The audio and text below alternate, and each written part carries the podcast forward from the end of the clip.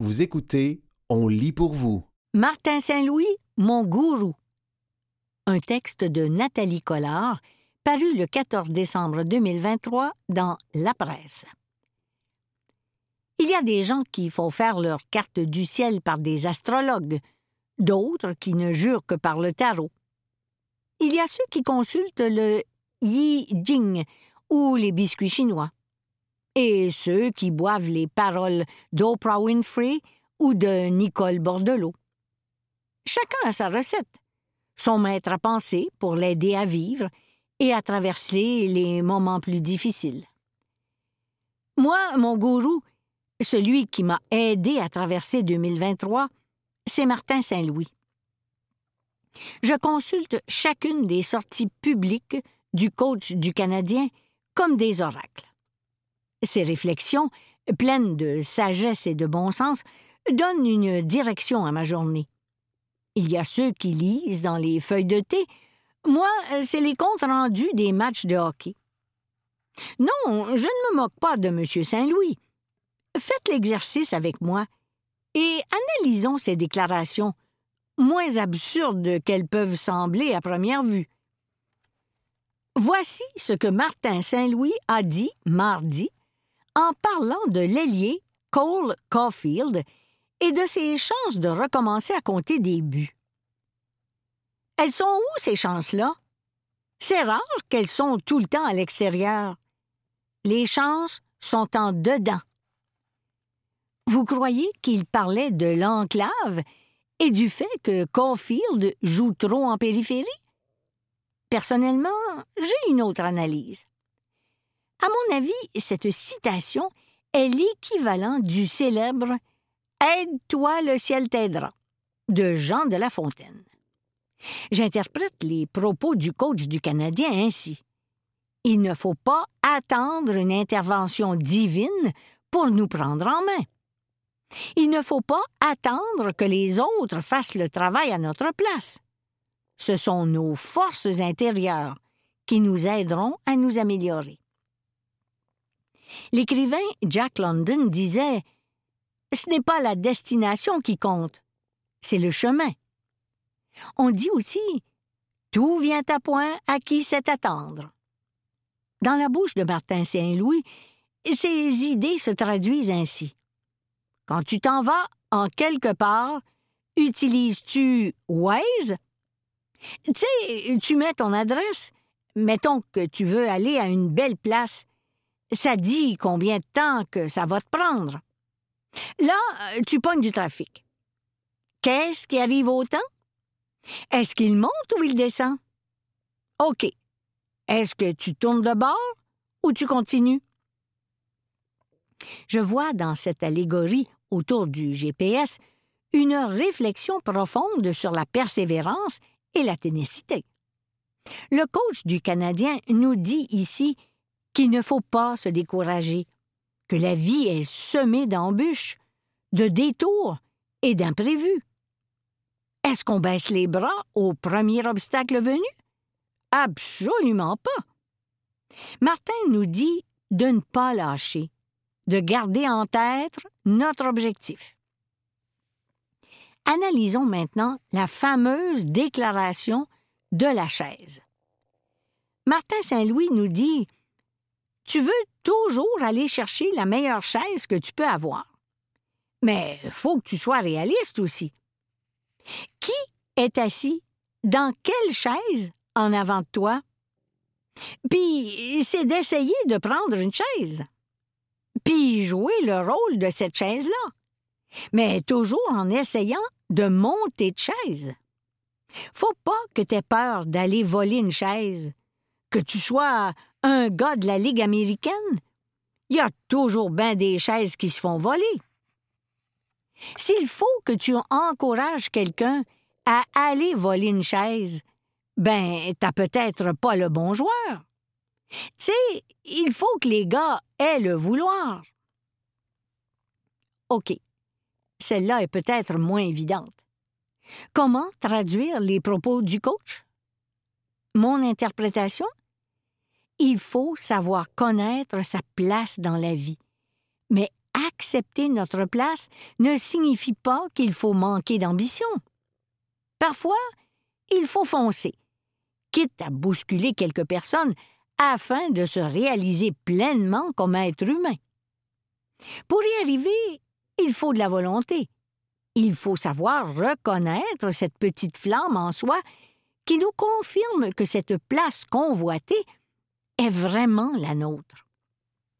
En d'autres mots, il ne faut jamais abandonner nos rêves, tout en étant réaliste sur ce qu'on espère accomplir.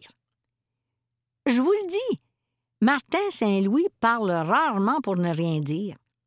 Sa citation la plus célèbre demeure celle où il explique le travail d'équipe. Hydro-Québec ne s'y est pas trompé et l'a récupéré dans une publicité sur la transition énergétique.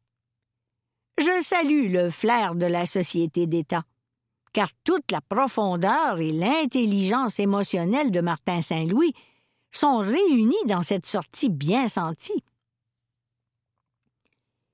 Je veux qu'ils amènent leur game en dedans de notre game. Tu peux pas juste jouer ta game. Faut tu joues la game. T'amènes ta game à la game. Je sais pas si tu comprends, dit Martin Saint-Louis. À mon humble avis, c'est la citation de l'année. Elle s'applique aussi bien à l'esprit d'équipe qui doit régner au sein d'une équipe de hockey qu'à la solidarité qu'on voudrait voir se manifester au sein de la société québécoise. Que nous dit Martin Saint-Louis ici? Qu'une chaîne est aussi solide que son maillon le plus faible. Que seul, on est plus vite, mais qu'à plusieurs, on va plus loin. Proverbe africain que l'union fait la force. Si j'étais patronne, je ferais imprimer T'amènes ta game à la game sur des T-shirts que je distribuerais à mes employés. Je ne sais pas s'il en est conscient, mais Martin Saint-Louis est un sage. Schopenhauer et Nietzsche peuvent aller se rhabiller, j'ai rangé tous mes livres de philosophie et de croissance personnelle. Désormais, je me fie à Martin pour donner un sens à mes journées. Et j'attends impatiemment l'éditeur qui aura la brillante idée de réunir dans un livre toutes les précieuses réflexions du coach du Canadien. Je prédis un grand succès en librairie. C'était Martin Saint-Louis mon gourou. Un texte de Nathalie Collard, paru le 14 décembre 2023 dans La Presse.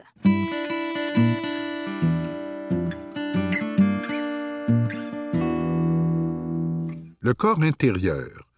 Une chronique de Nathalie Platte, parue le 12 juin 2023 dans Le Devoir. Je poursuis la petite série de chroniques portant sur le corps, en récoltant toujours vos récits sur vos dépendances, vos batailles avec l'apparence ou les histoires que racontent vos tatouages. J'ajoute cette semaine un appel à vos récits sur ces démarches thérapeutiques ayant inclus la dimension du corps, de manière littérale ou symbolique. J'ai eu cette grande chance de faire un pan de ma psychanalyse personnelle avec un analyste qui, dans son ancienne vie, avait aussi été danseur et chorégraphe en danse contemporaine. Je l'ai aussi perdu, cet analyste, quand une loi bien spéciale est venue enchasser la pratique de la psychothérapie au Québec. Mais ça, c'est une autre histoire que, peut-être un jour, je vous raconterai. Vous le savez bien, il est des pertes qui nous mettent au monde de par l'indignation première qu'elles déposent en nous.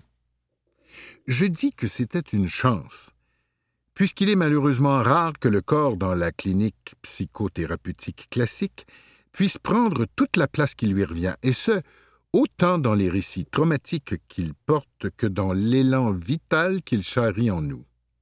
La danse, ayant toujours eu pour moi cette portée de me ramener du monde des morts pour me garder dans celui des vivants, je ne pouvais mieux tomber, m'étais-je dit à l'époque, et je ne me trompais pas.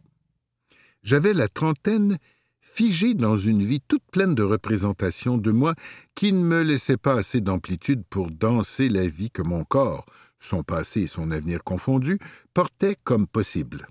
Cette analyse a été une révolution, une vraie, de celle qui vous jette dans les transformations que vous craignez, mais qui, d'une certaine manière, vous ramène aussi à cette intégrité que vous recherchiez. Le corps intérieur, celui qui s'exprimait au-delà, en amont ou au-devant de ce que je n'arrivais pas toujours à dire avec des mots, pouvait se raconter à quelqu'un qui n'en avait pas peur, mais qui, au contraire, était disposé à décoder ce langage aussi. Quel est-il donc, ce langage du corps, lorsqu'on le réfléchit dans la clinique? Évidemment, il diffère d'une personne à l'autre, mais il couvre assurément un spectre immense d'états humains. Manifestation de l'éros, traces des relations de prise en soins précoces, restes de traumatisme, arc réflexe de protection. Oui, le corps est le lieu d'incarnation de nos sentiments tout aussi bien que de nos symptômes. Combien d'entre nous prenons conscience de nos états mentaux par une activation d'abord somatique? Cœur qui bat plus vite, respiration coupée, jambes qui lâchent comme autant de variations physiques sur un thème que nous qualifierons d'anxiété, pour parler le langage dominant. Et que dire de tous nos maux de ventre, maux de tête et autres sentiments d'avoir trop froid en soi ou trop chaud partout? Lorsqu'il s'agit de désigner tous ces signaux de nos intériorités. Les axes reliant les affects, les sensations à nos représentations mentales étant porteurs à la fois de nos histoires et de nos aspirations, le corps occupe une place non seulement importante, mais centrale dans la prise en compte des questions de santé mentale. Voyez comment, même dans la désignation, une réduction à une rationalité strictement cognitive opère, séparant la pensée du reste d'une ontologie plus englobante. Depuis le je pense donc je suis, cette idée d'une cognition qui surplombe toutes les autres dimensions de la vie perdure, et c'est sous cette enseigne que loge aussi une culture dominante dans mon propre champ de pratique. C'est peut-être ma clinique de l'enfance qui m'a toujours gardé au plus près de cette réalité de l'être au monde, qui s'exprime aussi par une manière d'occuper l'espace, de bouger, de jouer, de rire, de danser, de se coucher par terre en chien de fusil, ou de courir d'un bout à l'autre de la pièce. La créativité nécessaire aux soins de l'autre implique une forme de présence qui, bien souvent, emprunte à nos parcours personnels bien plus qu'à n'importe quel enseignement académique. Il faut peut-être avoir eu peur soi-même, avoir contenu, avoir été contenu, avoir été brisé puis réparé, puis rebrisé pour savoir tolérer de rester en présence et ressentir quelque chose d'une autre personne qui porte avec elle une histoire entière qui lui passe à travers le corps, pas juste la tête. Me reviennent en souvenir ces heures mises en conséquence dans un des garde-robes de ma salle de thérapie par le jeu par cet enfant placé sous la protection de la jeunesse, qui n'avait jamais eu les mots pour me raconter la négligence et les mauvais traitements physiques subis, mais qui me les a fait ressentir par le corps, en me laissant dans le noir de la pièce tandis qu'il jouait à lancer les bonhommes Playmobil sur les murs de la salle d'à côté. Avec mes petits patients et petites patientes, j'ai joué aux morts, à la maman méchante, à la sorcière ou à la fée, aux épées en mousse, à Star Wars et à Harry Potter, au hockey, au soccer, et à celui qui lance le plus loin ou à celle qui fait les plus belles grimaces, au bébé qui n'aura pas ce qu'il veut, ou à l'autre qu'on jette au bout de la pièce quand la poupée sœur naît. J'ai été parfois couverte de brillants abricolages, ou promenée dans la pièce en ne pouvant jamais ouvrir mes yeux tous ces jeux m'amenaient à ressentir dans mon corps intérieur quelque chose de l'expérience éprouvée, refoulée ou retournée en son envers de cet autre petit être que je recevais. Dans un monde où on ne découperait plus les personnes en secteur de pratique, où les enjeux politiques de l'encadrement des professions interféreraient moins avec la prise en soin des souffrances collectives, les soins au corps ferait partie intégrante des soins en santé mentale, comme c'est proposé dans ce projet magnifique auprès des personnes traumatisées, y compris celles en situation d'itinérance à Québec, le projet Bifrost. Dans un monde où on réintégrerait des savoirs issus des humanités, ou encore ceux issus des cultures dites plus ancestrales, il serait possible d'accéder à nouveau à cette évidence que la santé mentale, c'est aussi une présence au monde qui inclut toutes les dimensions de l'être, le corps, la tête, les motifs, l'esthétique et le spirituel aussi. On parle ainsi souvent de révolution quand il s'agit simplement d'un retour à une évidence évidemment évidente.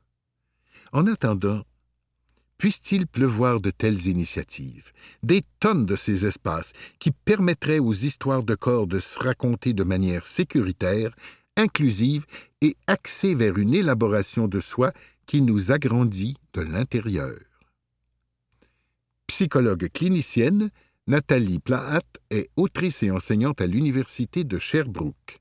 C'était Le corps intérieur, une chronique de Nathalie Plahat, parue le 12 juin 2023 dans Le Devoir. S'aimer de la tête aux fesses. Un filtre avec ça? Un texte de Joanny Pietracupa, paru le 18 décembre 2023 dans le magazine Curium. Que celui ou celle qui n'a jamais utilisé un filtre nous jette le premier cellulaire. Divertissement inoffensif? Ou bombe à retardement pour notre estime? Février 2023. Le nouveau filtre Bold Glamour déferle sur TikTok. En seulement trois semaines, 18 millions de personnes l'utilisent dans leurs vidéos. Un record inégalé à ce jour. Son effet est aussi extrême que bluffant. Teint sans faille, pommettes rehaussées, bouche pulpeuse, regard sublimé, très affiné, maquillage spectaculaire. En un clic, les standards de beauté les plus irréalistes sont accessibles à tous et chacune le temps d'une vidéo. Le résultat est d'autant plus mystifiant que le filtre est indétectable. En règle générale, les filtres disparaissent au moindre mouvement trahissant du même coup la transformation numérique. Bold Glamour résiste au test.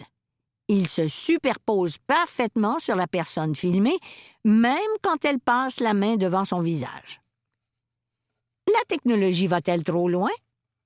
Au sein de la communauté TikTok, des célébrités appellent au boycottage. Glamour trop extrême. Comme des centaines de filtres sur Snapchat, Instagram et TikTok, Bold Glamour utilise la réalité augmentée afin de modifier ou d'améliorer l'apparence. La réalité augmentée est une technologie informatique qui superpose, en temps réel, des éléments virtuels à la réalité. Les outils d'intelligence artificielle et de reconnaissance d'images ne sont pas nouveaux, mais leurs algorithmes sont plus performants que jamais. Explique Eddie Adams, designer et créateur indépendant de filtres, dont Baby Dance et Handsome sur Instagram, ainsi que Baby Yoda et Mario sur TikTok. Les algorithmes de Bold Glamour ont été entraînés avec une base de données beaucoup plus importante, incluant des portraits sous différents angles et éclairages.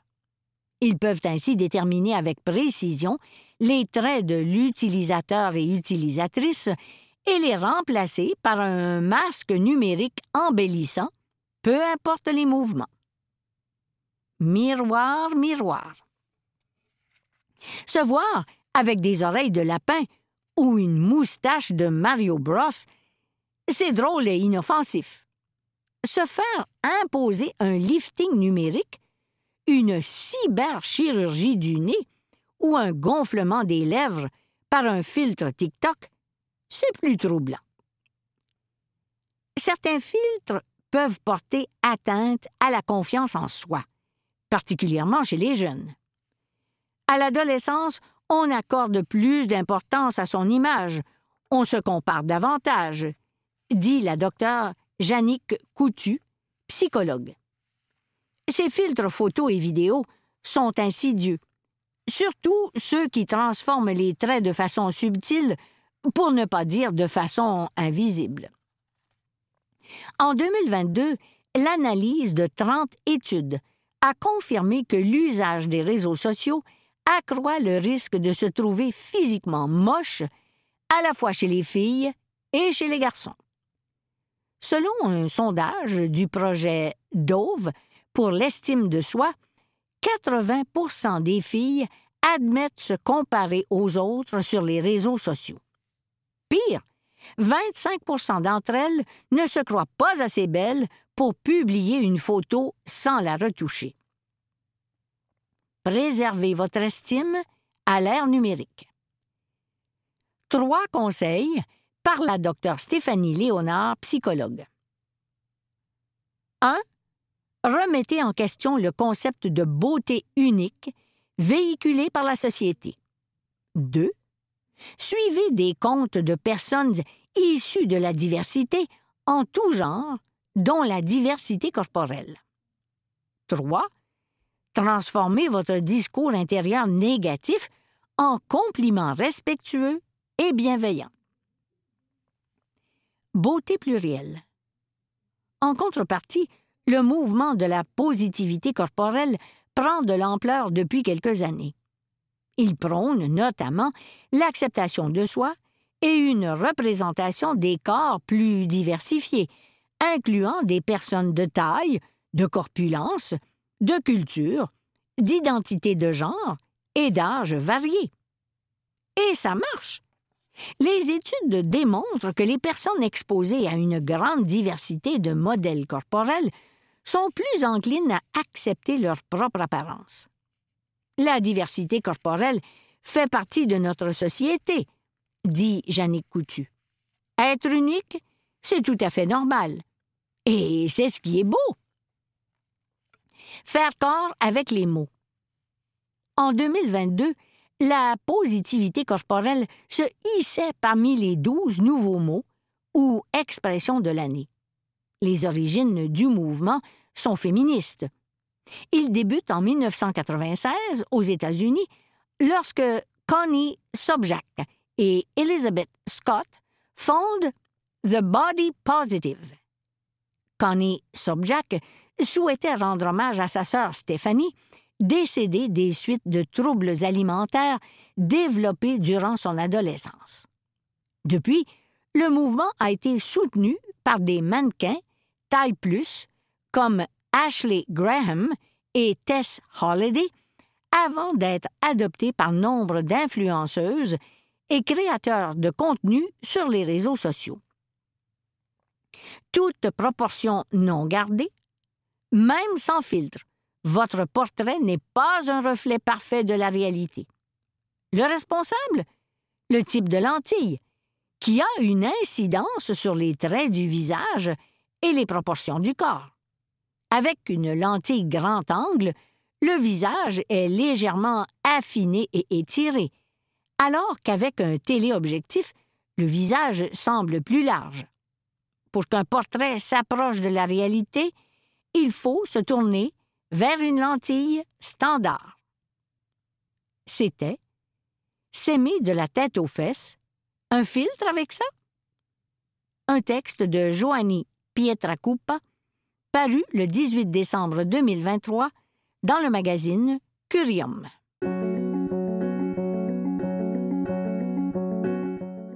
La vie privée appartient aux riches. Un texte de Gabriel Anctil, paru le 4 juillet 2023 dans le magazine Québec Science. La vie privée, peu importe notre revenu, est un droit. Comment conserver réellement notre intimité virtuelle? Ce qui se passe sur votre iPhone reste sur votre iPhone. Pouvait-on lire en 2019 sur un panneau publicitaire géant déployé à Las Vegas en marge du salon consacré à l'innovation technologique, le Consumer Electronics Show? La PIC était dirigée vers Google, dont le modèle d'affaires dépend des revenus publicitaires et donc des données privées. Pour le public, le message était clair. Si vous achetez nos produits, vous vous achetez aussi une vie numérique privée. Notons que ces prétentions sont remises en question par plusieurs études. Un problème. Les téléphones d'Apple sont notoirement onéreux. Un iPhone dernier cri se détaille à plus de 1000 dollars. Et ils ne résolvent pas tout. Pour réellement conserver notre intimité virtuelle, il faudrait aussi remplacer par une version payante les services gratuits de Google ou de Microsoft, tels que le courriel et le calendrier, et payer encore pour changer toutes les applis qui facilitent notre quotidien, pour autant que des variantes moins gourmandes en informations privées existent réellement. Les spécialistes ne répètent-ils pas à l'envie que Lorsque quelque chose est gratuit, c'est nous qui sommes le produit. Tant mieux, diront plusieurs. N'est-il pas temps de contribuer financièrement au service dont nous profitons? Sauf que, lorsque l'argent entre en jeu, les inégalités ne sont pas loin derrière. Le courriel, l'accès à un téléphone, tout ça est essentiel pour vivre au XXIe siècle, et la vie privée est un droit, quel que soit notre revenu. Certains outils nous permettent de mieux nous protéger. On peut changer de navigateur, utiliser un réseau privé virtuel ou VPN selon l'acronyme anglais. Pour savoir comment les utiliser, par contre, il faut avoir une solide littératie numérique, qui est généralement réservée à celles et ceux qui ont fait des études supérieures. L'argent et le savoir vont souvent de pair. Une solution serait de créer un système d'étiquetage ou de certification simple pour permettre à tout le monde de s'y retrouver et de faire des choix éclairés. Au Québec, la récente loi 25 promet de mieux protéger nos renseignements personnels. Le HIC. Des analystes craignent que les petites PME manquent de moyens pour s'y conformer correctement. Encore une fois, les plus pauvres sont pénalisés tout comme une montre Rolex ou un sac à main Louis Vuitton. La vie privée est devenue un produit de luxe. Sauf que, contrairement aux deux premiers, le droit à l'intimité est essentiel. Il est temps d'établir un nouvel équilibre. C'était La vie privée appartient aux riches, un texte de Gabriel Anctil paru le 4 juillet 2023 dans le magazine Québec Science.